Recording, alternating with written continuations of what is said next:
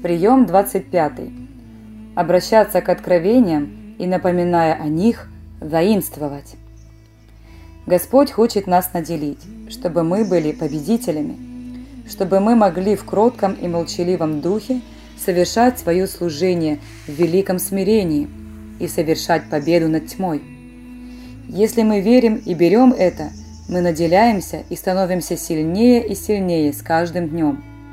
Но только под благодатью крови, только в единстве.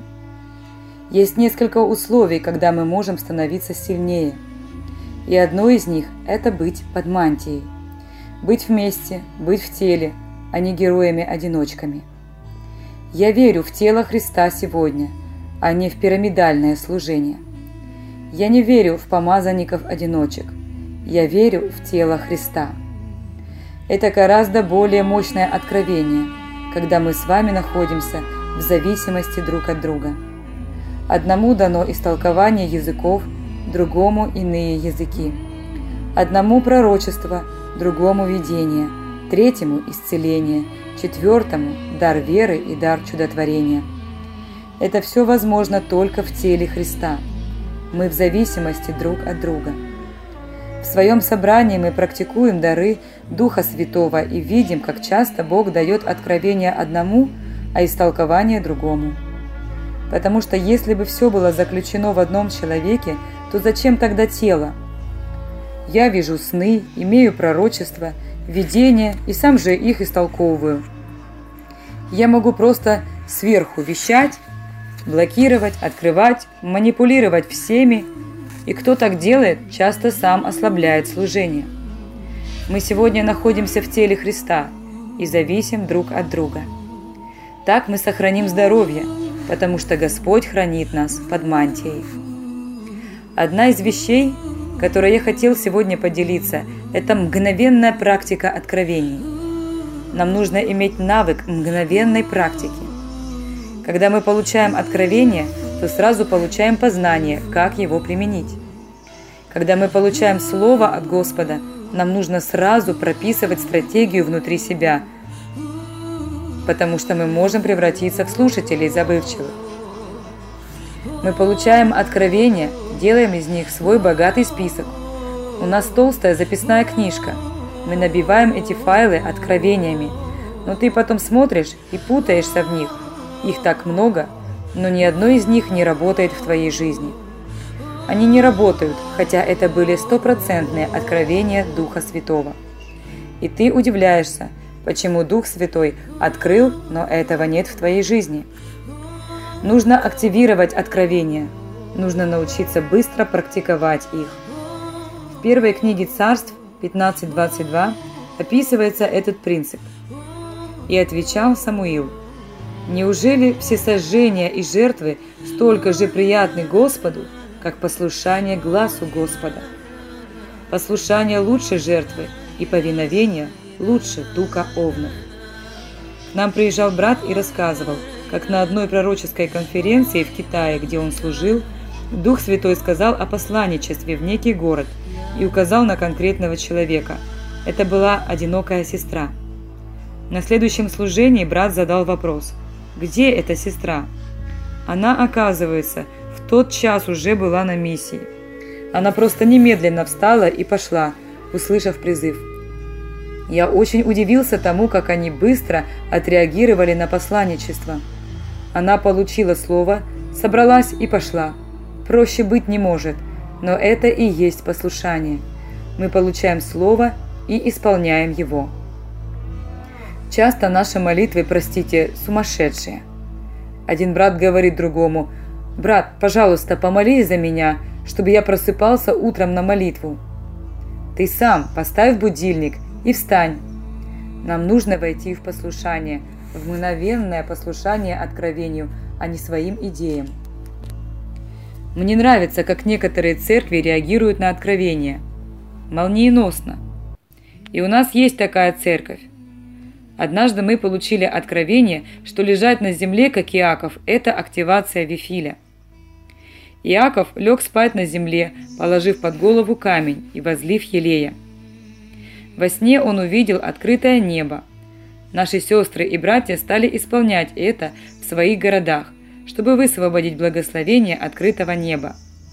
Они приходят на площадь, ложатся и молятся. Они активируют откровение. Когда они стали дуть, также по откровению, то получили откровение о китах. Мы не занимались и не лазили по помойкам интернета в поисках новостей об этом. Вдруг, совершенно неожиданно, Господь открыл нам о китах. Оказывается, так называют себя молодые люди, которые хотят уйти из жизни. И мы вошли в это откровение и стали реально спасать людей оттуда. Если бы не послушание, то тогда ничего не было бы. Сегодня я хочу спросить, а сколько у вас неактивированных откровений? Я хочу вам посоветовать. Возьмите и открутите свою жизнь на три месяца назад. Пересмотрите все откровение, которое Дух Святой давал вам, и начните прорабатывать каждое. Что вы сделали с данными вам сокровищами? Как вы поступили с откровениями? Что вы сделали с тем, о чем вам сказал Господь Иисус Христос? Нам нужно войти в какие-то двери. Я хочу вам сказать одну вещь от Бога. Я верю, что если мы будем серьезно относиться к Его откровениям, то Он будет серьезно посылать нам их. Если мы будем легко к этому относиться, тогда нет смысла с нами серьезно разговаривать. Когда я говорю сыну несколько раз, и он не слушается, то я перестану с ним говорить таким же образом. Бог хочет видеть, что мы серьезно относимся к Его Слову. Мы реагируем. Нужны не впечатления, но послушание. Меня мало интересуют впечатления от полученных откровений. Иногда я получаю очень сильные откровения, они касаются глубоко моего сердца. Но что я делаю с ними дальше? Вот в чем суть. Один пророк вовлечен в вихрь нашей судьбы. Когда он стал молиться о нас, даже не будучи знакомым с нами, он на несколько этажей поднялся в духе и почувствовал, что возрос в скорости – мы высвободили ему, что ему послан ангел. И этот ангел действительно пришел. Когда я писал ему это откровение, Бог открыл нам еще. И я подумал, Господи, я так рискую сейчас говорить ему такие вещи, потому что они были далеко из прошлого. Очень тяжеловесные вещи к этому человеку, которого я никогда не знал, который живет на другом континенте. Но мы все-таки дали ему то, что было открыто Господом. И он ответил – что мы дали конкретно то откровение, которое он видел много лет назад. Ангел, о котором мы ему сказали, пришел к нему в тот же день. Часто мы не просто впечатляемся. Мы думаем, что откровения даются для утешения. Но есть откровения стратегические. Бог хочет перевести нас. И когда мы переходим к действию, то тогда Бог начинает нами руководить. Он станет вождем, а не утешителем. Он начнет вести нас, и это потрясающе. Я хочу следовать за этим. Может быть, года два назад Господь открывал нашей церкви о цунами в Индонезии, где действительно позднее это произошло. И погибли тысячи людей. Несколько раз Он показывал цунами. Мы думали, что это духовные вещи. Мы не понимали, мы были младенцами. Но сегодня мы понимаем, что это такая привилегия, когда Бог тебе доверяет. Сегодня он открывает об Афганистане, об Африке, потому что доверяет, и мы принимаем это доверие. Я ценю Божье доверие. Я хочу быть в доверии у Господа. Однажды мой сын чем-то огорчил меня. Я сказал ему, что если он будет так себя вести, то потеряет мое доверие. Он сказал, «Папа, я по-настоящему испугался. Для меня это большая ценность, твое доверие». Божье доверие ценно – он вверяет нам свое повеление. Нам надо исполнить его. Это боевые искусства. Найдите свои откровения, которые висят неактивированные, и начните что-то делать с ними. Снова истолкуйте их. Прибегните к мудрым с пусть они вам дадут истолкование. Возможно, оно совсем другое, возможно, совсем противоположное вашему. Вы увидите, что так гораздо проще его применить. Мы говорим о серьезном отношении к голосу Господа. И когда братья и сестры резко и быстро реагируют на Божье Слово, у них начинается активация. Они начинают совершать сверхъестественные прыжки в духе. Когда мы активируем откровение, мы ускоряемся. Псалом 118 говорит Откровения твои – утешение мое. Тебе нужен брат и сестра, чтобы тебя хранить в смирении, потому что ты нуждаешься в том, чтобы тебе говорил Бог.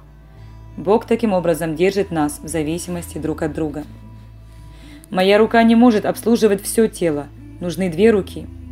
Одна моя нога не может выдержать нагрузки всего тела, мне нужны две ноги. Мне нужно все, что есть в теле. Когда пророки пророчествуют, когда братья и сестры передают сокровенное, это очень глубоко. Это или сокрушает тебя, или ободряет, или наставляет. Мы должны стоять в данных нам откровениях и не отпускать их, потому что жизнь нам демонстрирует обратное – Жизнь подает нам другое, часто противоположное.